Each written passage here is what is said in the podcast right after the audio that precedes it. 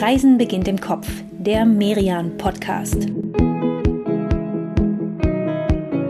Herzlich willkommen, liebe Hörerinnen und Hörer, zu der ersten Folge in 2023 von Reisen beginnt im Kopf, dem Podcast von Merian. Wir hoffen, ihr seid gut reingekommen ins neue Jahr und, und wir wünschen euch dafür alles, alles Gute und natürlich vor allem viele schöne Reisen in echt und im Kopf gerne mit uns. Wir freuen uns wirklich ja sehr über die vielen treuen Abonnenten und Abonnentinnen, die uns jetzt schon seit fast drei Jahren begleiten, alle 14 Tage auf unsere Kopfreisen an ganz verschiedene Orte. Ja, und für alle von euch, die heute zum ersten Mal dabei sind, stellen wir beide uns noch mal ganz kurz vor. Mein Name ist Katrin Sander und meine liebe Co-Podcasterin, die euch gerade begrüßt hat, ist Inka Schmeling. Wir beide, wir nehmen euch heute mit nach Stockholm und Stockholm ist ein ideales Winterziel, auch wenn ihr es vielleicht nicht vermutet. Aber wenige Hauptstädte sind gerade jetzt in der kalten Jahreszeit so gemütlich wie die schwedische. Ja, darin sind die Skandinavier ja eh Weltmeister, belegen in schöner Regelmäßigkeit die Spitzenplätze der glücklichsten Länder der Welt. Und das liegt eben tatsächlich gerade daran, dass sie so ein, so ein Händchen für Gemütlichkeit haben. Das dänische Wort Hügge, das ist ja auch bei uns inzwischen wohl bekannt. Aber auch die Schweden, die haben haben Wort für dieses Gefühl, diesen Zustand, und zwar müßig.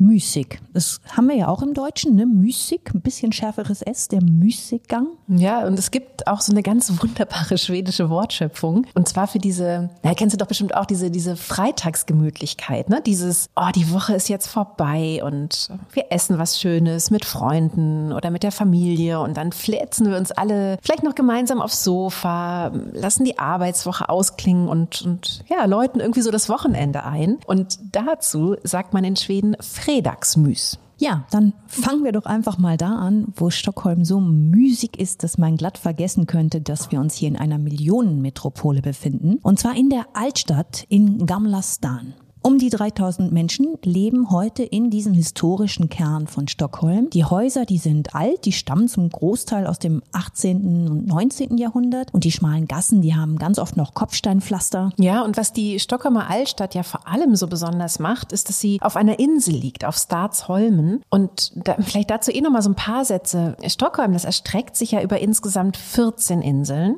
Die liegen hier zwischen der Ostsee und einem riesigen See, dem Melaren. Und ganze 30 Prozent der Stadtfläche bestehen aus Wasser. Über 50 Brücken verbinden diese Insel. Also es ist eine, ja, eine sehr blaue Angelegenheit, dieses Stockholm. Und mittendrin in diesem, ja, in diesem Geflecht aus verschiedenen Inseln, da wurde vor Jahrhunderten vermutlich sogar vor einem Jahrtausend, Stockholm gegründet. Und Stockholm, der, der Name, der beschreibt ganz gut, wie diese Stadt entstanden ist tatsächlich, denn Holme heißt auf Schwedisch einfach kleine Insel und Stock steht für Baumstamm. Tatsächlich hat man nämlich hier zunächst vor allem eine Barriere errichtet aus Baumstämmen, um so das Inland der Insel vor Piraten schützen zu können. Diese Piraten, die sind über den Melaren von der Ostsee aus ganz gut eingefallen oft und so wollte man das verhindern. Mit der Zeit wurde die Stadt dann immer wichtiger und ja, seit fast 400 Jahren residieren hier nun die schwedischen Könige. Ja, und deswegen werfen wir vielleicht jetzt als allererstes mal einen Blick auf den Königspalast, der die Altstadt ja, ja doch bis heute wirklich sehr dominiert, einmal mit seiner Größe und auch mit seiner Pracht. Denn nachdem die mittelalterliche Burg, die hier gestanden hatte, die noch von Gustav Vasa war,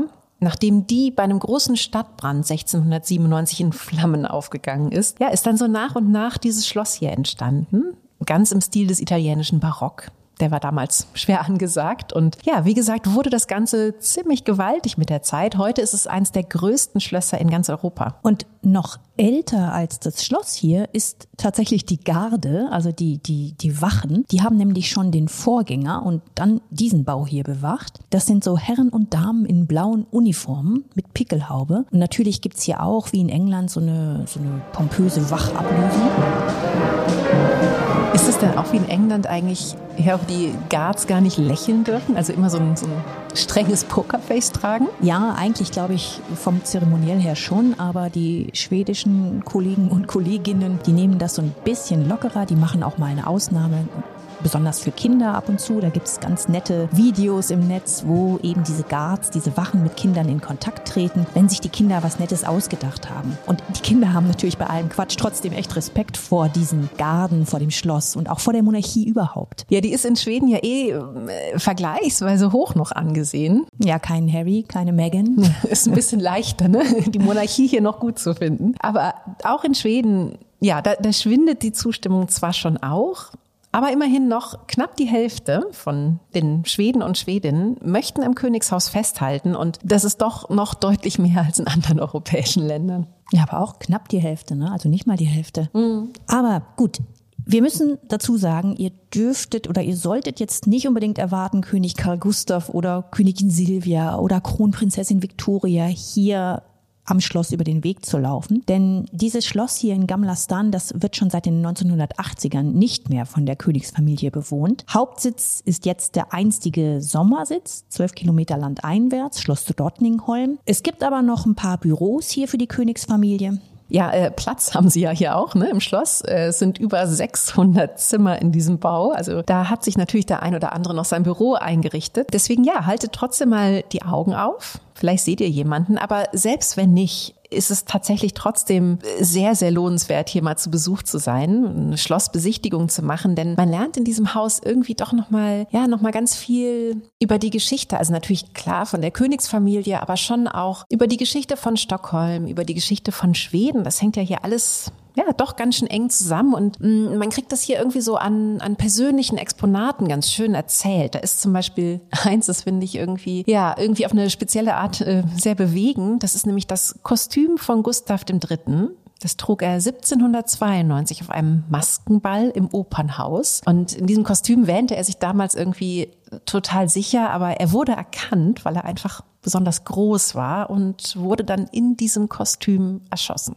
Uh, also eine ziemlich emotionale Mischung aus Geschichtsunterricht und Königsklatsch hier. Aber wir beide, wir verlassen dieses Schloss jetzt mal und laufen ein paar Schritte die Kellergränd entlang in ein anderes Haus, das sich einem ganz anderen Thema auch widmet. Aber für dieses Thema ist Stockholm auch weltbekannt. Und zwar als die Stadt, in der jedes Jahr im Dezember die Nobelpreise verliehen werden. Naja gut, bis auf den Friedensnobelpreis, ne? Stimmt, der wird in Oslo verliehen, aber alle anderen Auszeichnungen, die gehen hier an die Preisträger und zwar im Konzert Huset. Das ist einen guten Kilometer nördlich der Altstadt und man kann da ganz leicht hinlaufen. Vor ein paar Wochen war es ein bisschen voller auf der Bühne als in anderen Jahren. Da saßen nämlich die Preisträger und Preisträgerinnen aus den Jahren 2020, 2021, 2022 im Saal. Aber sonst war alles wie immer hier. Trommelwirbel, wenn die königliche Familie dann auf der Bühne erscheint und danach spielt das Stockholmer Philharmonieorchester die Nationalhymne.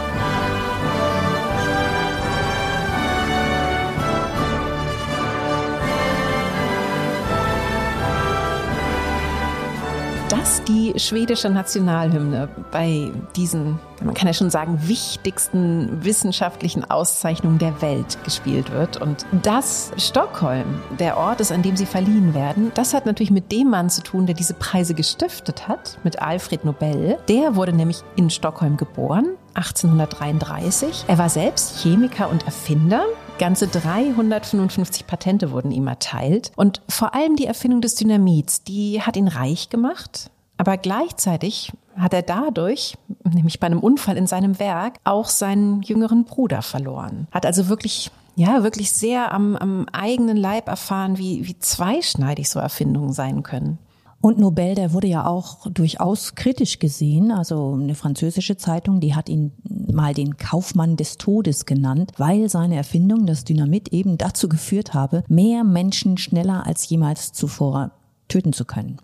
Ziemlich zweifelhafter Ruhm und ja, Nobel war da auch selbst sehr ambivalent mit. Ne? Er schrieb zum Beispiel auch viele Briefe mit der deutschen Friedensaktivistin Bertha von Suttner und ein Jahr vor seinem Tod, 1895, da hat er dann sein Testament aufgesetzt und hat bestimmt, dass 94 Prozent seines Vermögens in eine Stiftung gehen sollen und dass die Zinsen aus diesem Fonds, dass die immer an die Menschen ausgezahlt werden sollen, die im vergangenen Jahr der Menschheit den größten Nutzen erbracht haben. Ja, Nobel hat das alles so buchstäblich formuliert und wirklich gar nichts dem Zufall überlassen. Er hat festgelegt, dass die Nationalität keine Rolle bei der Auswahl spielen darf und er hat bestimmt, dass die Königlich Schwedische Akademie der Wissenschaften, in der er selbst Mitglied war, für die Vergabe zuständig sein soll.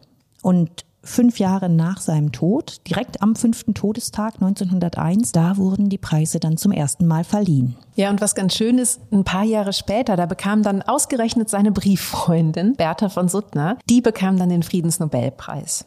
Und hier im Nobelmuseum, da ja, erfahrt ihr mehr über die mittlerweile über 600 Menschen, die seit 1901 mit einem Nobelpreis ausgezeichnet wurden. Und natürlich lernt man auch mehr über diesen zwiespältigen Gründer. Und damit ist es eigentlich auch wieder wie im Schloss. Ne? Es ist so ein, so ein ganz eigener Geschichtsunterricht. Passt ja aber auch beides wirklich, finde ich, sehr, sehr gut hier in so eine, in so eine Altstadt, in dieses Gamlastan. Wir beide, wir bummeln jetzt aber hier noch so ein bisschen mal rum durch Gamlastan, schauen uns diese hübschen Fassaden an, die Kopfsteinpflastergassen, nehmen irgendwo einen Kaffee und bestellen uns eine Kardamomwecke. Also machen so richtig einen auf wie war das mal, Musik. Ja, Freitagsmus. genau. Volle Kanne. Und vielleicht noch eine, eine Vorwarnung vorweg, nur dass ihr euch nicht wundert. Solltet ihr hier zufällig an einem Mittwochnachmittag unterwegs sein, so gegen halb vier, und plötzlich spielen die Kirchturmglocken ABBA oder Lady Gaga oder die Beatles oder sowas, dann äh, wundert euch nicht, das ist völlig normal. Ihr steht dann nämlich mit großer Sicherheit gerade vor der Tyska Kyrkan, vor der deutschen Kirche St. Gertrud. Und da spielt der Glöckner und Organist jeden Mittwoch um 15.30 Uhr Lieder, die sich, ja, die sich die Stockholmer oder auch Touristen gewünscht haben. Aber es lohnt sich auch hier vorbeizukommen, wenn nicht gerade Mittwoch halb vier ist, denn diese Kirche, die hat mit 96 Metern den höchsten Kirchturm von Stockholm. Was heißt, man hat eigentlich nirgends einen schöneren Rundumblick über die Stadt als hier. Ja, und den genießen wir beide hier oben jetzt noch mal ein bisschen, würde ich sagen. Also auf, ja, den, den Blick hier auf, auf Stockholms Altstadt und über die vielen anderen Inseln auch noch, die, die hinter dem Stadtgebiet liegen. Denn rings um Stockholm, da erstrecken sich ja die Scheren. Es sind rund 30.000 Inseln und Felsen, die hier ja so ein bisschen aussehen, als hätte die irgendjemand so in die Ostsee reingestreut. Eine wirklich wunderschöne Landschaft, in die man natürlich auch super gut irgendwelche kleinen Bootstouren ne, gerne als Tagestour unternehmen kann. Also sehr, sehr lohnenswert. Also ein Blick, den wir gerne jetzt mal eine Minute genießen, hier oben auf dem Turm der Tysker Kyrkan. In dieser Zeit machen wir eine ganz kurze Pause. Bleibt dran, wir sind gleich wieder da und dann geht es zum Vasa-Schiff, ein Schiff, das Jahrhunderte auf dem Meeresboden lag und jetzt hier in Stockholm besichtigt werden kann. Bis gleich.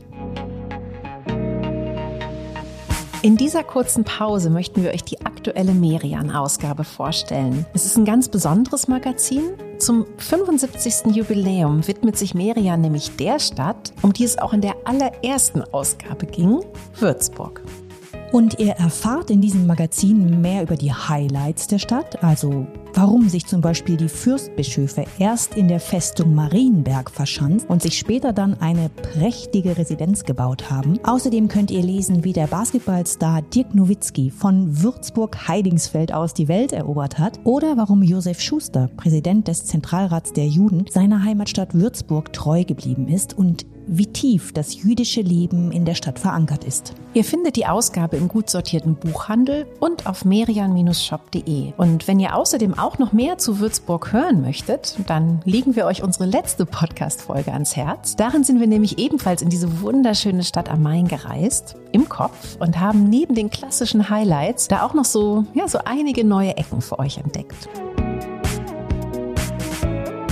Ja, herzlich willkommen. Wir sind zurück in Stockholm und nachdem wir vorhin Stadtsholmen erkundet haben, die Insel, auf der die Altstadt liegt, sind wir jetzt auf einer anderen Insel im Stockholmer Stadtgebiet und zwar auf Djurgarden. Ja, Djurgarden, das ist so ein bisschen was wie die, wie die Ausflugsinsel der Stadt. Hier gibt's einen großen öffentlichen Park, in, in dem die Stockholmer gerne spazieren oder im Sommer auch picknicken. Und dann gibt's hier außerdem noch ein knappes Dutzend Museen. Zum Beispiel das Freilichtmuseum Skansen. Da kann man ja so aus dem ganzen Land so, so ganz ursprüngliche Lebensweisen kennenlernen. Da gibt es zum Beispiel einen Lagerplatz der Samen inklusive Rentiergehege und dann stehen da ja so traditionelle Bauernhöfe aus allen möglichen Ecken des Landes, Landarbeiterhütten. Also man ja man kriegt hier so wirklich das ganze Spektrum mit von Schweden. Ja, und zu diesem Spektrum gehört auch das Museum über die wohl bekannteste schwedische Band überhaupt.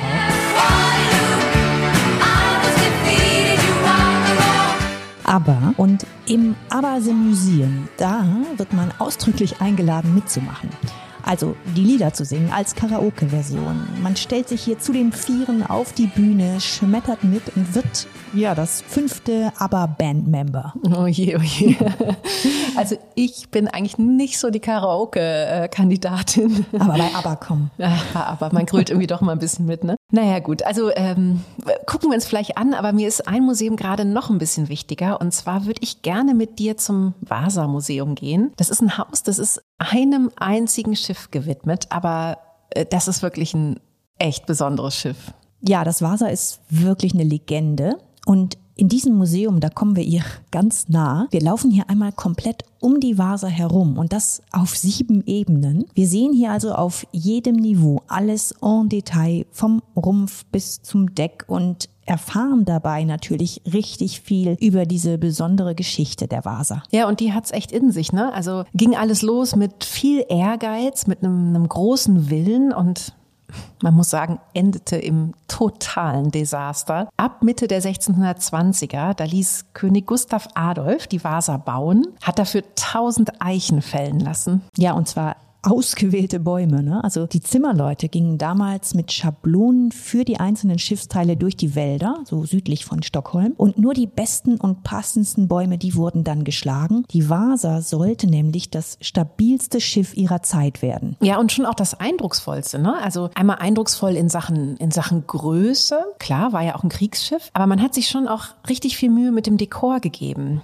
Es gibt zum Beispiel über 700 Statuen, die die Vasa zieren. Da sind römische Krieger dabei, griechische Götter, Löwen, Nixen und die haben alle ziemlich furchteinflößende und, und so, so komisch fratzenhafte Gesichter, die ja irgendwie den Gegner einerseits ängstigen sollten, aber irgendwie gleichzeitig auch fast demütigen. Ja, und natürlich auch Schwedens Stärke zeigen, ne? denn wir können jetzt auch mal so ein bisschen den historischen Kontext beleuchten. In, in welcher Zeit wurde dieses Schiff gebaut? Man muss sich das so vorstellen, wenige Jahre vorher ist in Europa der Dreißigjährige Krieg ausgebrochen. Und jetzt steht Schweden kurz davor, in diesen Krieg mit einzutreten. Und die Vasa ist in diesem ganzen Geflecht so ein wichtiges Symbol für die Stärke von Schweden und auch für die Kriegsbereitschaft des Landes. Ja, das stimmt. Und obendrein hatte die Vasa ja schon, oder, oder der Bau der Vasa vor allem, hatte ja schon auch Stockholm ganz schön mitgeprägt. Denn das stellt man sich vielleicht so ein bisschen anders vor. Also das, das Stockholm der 1620er, das war zwar auch schon Hauptstadt, aber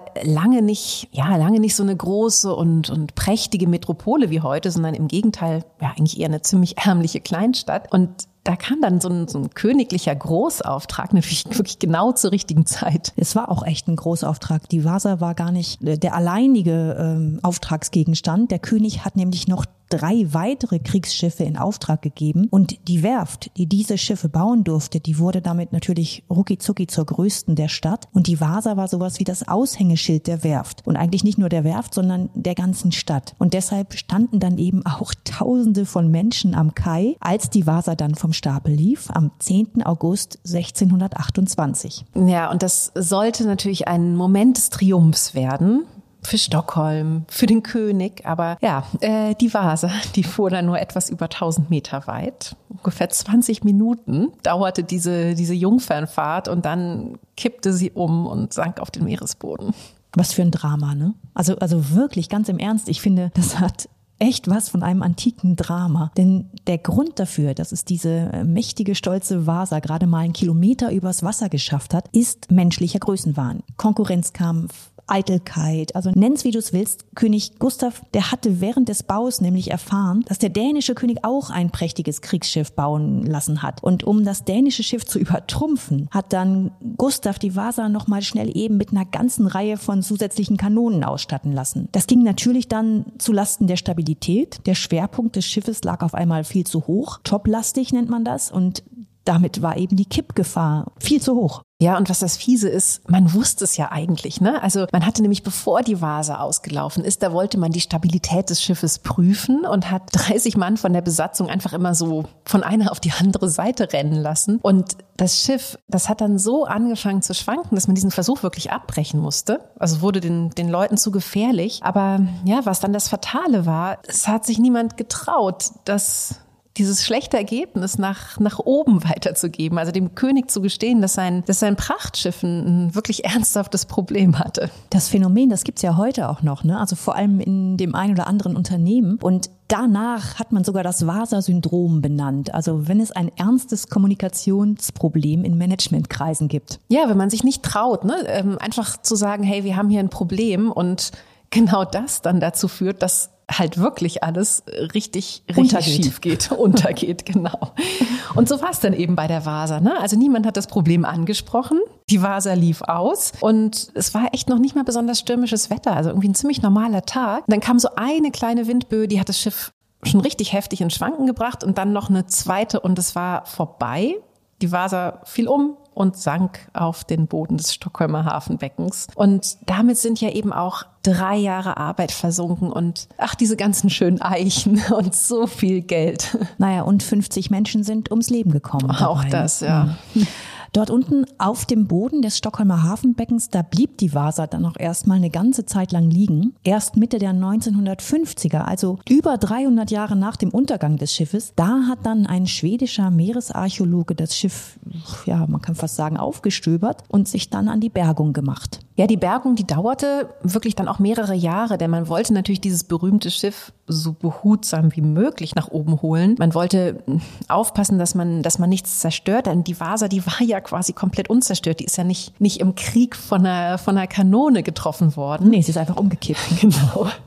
Und man hat tatsächlich, glaube ich, auch schon relativ früh erkannt, dass die Vasa ungewöhnlich intakt geblieben ist da unten. Das liegt einmal daran, dass hier im Hafenwasser so ein, so ein sehr, sehr hoher Schwefelanteil ist und der hat dann dafür gesorgt, dass das Holz Schiffes gut konserviert geblieben ist. Und außerdem hat die Ostsee hier einen so niedrigen Salzgehalt, dass der Schiffsbohrwurm hier quasi nicht vorkommt. Und der hätte sonst an anderen Stellen der Ozeane wahrscheinlich dafür gesorgt, dass wirklich in kürzester Zeit alle Holzgegenstände zerstört worden wären. Ja, und hier im Museum passt man natürlich auch wahnsinnig auf, dass die Vasa bestens konserviert bleibt. Und als Gast kann man sie hier eben ganz aus der Nähe bewundern. Wenn man sich dann so von ganz nah diese Fratzen anschaut, ne, dann finde ich, man sieht da drin so viel von dem, was dieses Schiff ausmacht. Einerseits die Handwerkskunst, die Mühe, die in diesen Bau geflossen ist und gleichzeitig dieser ganze Größenwahnsinn. Ja, ihr habt es ja vorhin schon gehört. Es gäbe jetzt wirklich noch eine Reihe weiterer spannender Museen, die wir uns hier auf Diogarden angucken könnten. Aber Katrin und ich, wir wenden uns jetzt nach einer kurzen Pause schon der nächsten Insel zu. Die liegt gleich gegenüber, auch gegenüber der Altstadtinsel. Also das wird hier so ein richtig, richtig schönes Dreieck, was wir heute hier hinlegen in Stockholm. Also bleibt dran. Gleich hören wir uns wieder auf Södermalm, auf Stockholms Hipsterinsel. In dieser kurzen Pause möchten wir euch den aktuellen Merian Scout über Katalonien vorstellen. Ihr findet darin 200 Tipps, sowohl zu Locations in Barcelona, aber auch an der Küste oder in anderen Städten im Nordosten von Spanien. Große Museen und kleine Cafés sind dabei. Ihr erfahrt außerdem mehr über Gaudis berühmtes Sagrada Familia und über die Meisterwerke des Modernisme. Und Kenner verraten euch, wo es die besten Tapas und Churros gibt. Den Merian Scout Katalonien, den bekommt ihr jederzeit online über merian-shop.de. Willkommen zurück in Stockholm auf Insel Nummer 3 und das ist Södermalm. Wie vorhin schon angedeutet, Södermalm gilt als Stockholms hipste Insel. Wir erkunden nachher mit euch noch die Gegend, in der ihr besonders viele Innenläden und Cafés finden könnt. Aber vorher geht's jetzt erstmal in ein Haus, das hier seit gut zehn Jahren für Furore sorgt. Ja, und das ist das Fotografiska. Fotokenner sagen, das ist mittlerweile wirklich eins der wichtigsten Fotomuseen der Welt und hat inzwischen auch Ableger in Tallinn, in New York. Aber die Keimzelle, die ist hier in Stockholm auf Södermalm und zwar im ehemaligen königlichen Zollamt. Es ist ein echt auch ganz besonderes Gebäude, so ein, so ein historisches Backstein-Jugendstilgebäude, liegt direkt am Wasser. Also wirklich ja, schon echt ein eindrucksvoller Auftritt für die Fotoausstellungen, die hier gezeigt werden. Und die Frau, die sich hier im Fotografiska als Kuratorin maßgeblich um diese Ausstellung kümmert, das ist Lisa Hayden. Lisa ist jetzt hier bei uns und Lisa, erzähl uns doch mal bitte, was ist denn die Geschichte hinter diesem Museum? Wie ist das entstanden? Yeah, so uh, Fotografiska uh, was founded in 2010 and came from a real passion. Ja, das Fotografiska wurde 2010 gegründet und entstand aus einer echten Leidenschaft für das Medium der Fotografie. Aus der Überzeugung heraus, dass die Fotografie so viel aus allen Bereichen der menschlichen Erfahrung einfangen kann. Und um diesen Kern von Fotoausstellungen in verschiedenen Genres herum haben wir dieses Haus geschaffen, das jetzt ein pulsierender Raum ist. Wir haben hier zwei zwei Etagen mit Ausstellungsräumen und dann das obere Stockwerk mit dem Restaurant und der Bar und großen Panoramafenstern zum Wasser. And we have these large panorama windows towards the waterfront. Lisa, euer Museum hat es ja echt geschafft, ein internationaler Star zu werden. Weitere Eröffnungen sind noch geplant in Shanghai, in Berlin. Erzähl doch mal, wie ihr das geschafft habt. Also was, was ist euer Konzept? Als Fotografiska sind wir kein traditionelles Museum. Wir sind auch keine Galerie. Wir haben keine Dauerausstellung und wir verkaufen keine Kunstwerke, sondern wir wollen gemeinsam mit den Fotografen, mit denen wir zusammenarbeiten, inspirieren und neue Perspektiven vermitteln. Und was bedeutet das dann für eure Ausstellung? Für uns bietet sich so die Möglichkeit, dass unsere Ausstellungen auf Reisen gehen und wir können uns gegenseitig inspirieren und neue Perspektiven einnehmen, so dass wir gemeinsam herausfinden, wie jedes unserer Häuser auf der ganzen Welt zu einer bewussteren Welt beitragen kann.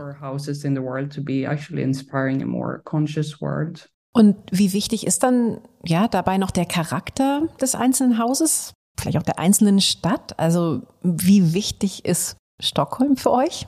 Yeah, so we, we travel the exhibitions that we know will be wir lassen die Ausstellungen reisen, von denen wir wissen, dass sie für alle unsere globalen Gemeinschaften von Bedeutung sind. Aber wir pflegen auch eine starke Verbindung zu unseren nationalen Fotografen. Und das bedeutet, dass wir in Stockholm die wichtigsten schwedischen Fotografen und neue Talente aus der Region zeigen. Aber auch bekannte Namen und aufstrebende Stars aus der ganzen Welt.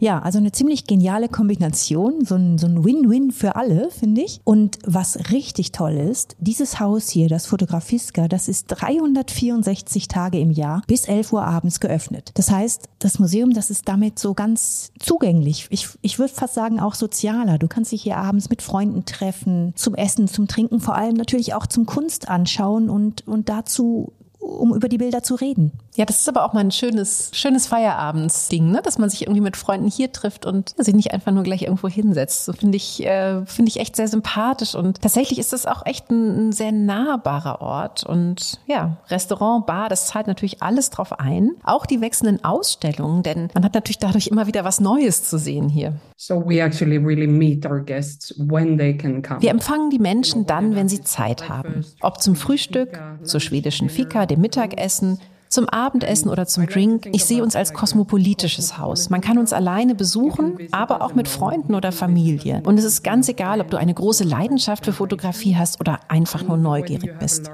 Passion for photography or if you're just uh, curious. Vielen Dank, Lisa, für deine Zeit, für die Informationen. Du hast uns auf jeden Fall total Lust gemacht, jetzt hier durchs Fotografieska zu streifen. Den Link zum Programm den packen wir euch natürlich mit in die Travel List, die ihr dann auf merian.de findet. Der Link dazu kommt in die Show Notes. Und wir beide, Inka und ich, wir werden uns jetzt hier noch ein bisschen inspirieren lassen, genau wie Lisa das angekündigt hat. Und dann nehmen wir noch einen Drink am Panoramafenster, oder? Oh, das machen wir auf jeden Fall. Das ist ja echt ein ja, ziemlich einzigartiger Blick hier oben. Vielleicht der schönste in ganz Stockholm.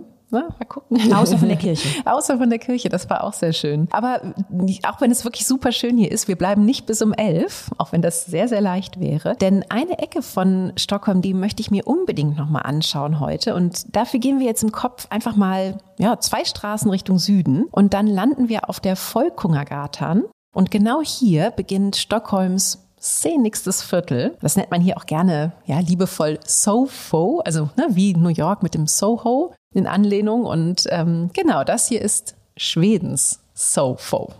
SOFO für South of Fulkungagatan. Und es ist wirklich so, wenn euch der Sinn steht nach coolen Cafés oder Concept Stores, nach den angesagtesten Restaurants oder ganz individuellen Boutiquen, dann ist das hier der Place to be. Wenn ihr in Stockholm seid, dann nehmt euch Zeit, streift einfach mal ein bisschen rum, schaut rein in die Läden, in die Schaufenster, trinkt Kaffee oder einen Gin Tonic, so wie Inka und ich das jetzt auch machen werden. Wir verabschieden uns nämlich hier in Sofo von euch und freuen uns darauf, wenn es in 14 Tagen weitergeht mit einer neuen Folge von Reisen beginnt im Kopf. Und dann nehmen wir euch mit nach Prag. Bis dahin, passt auf euch auf und alles Gute.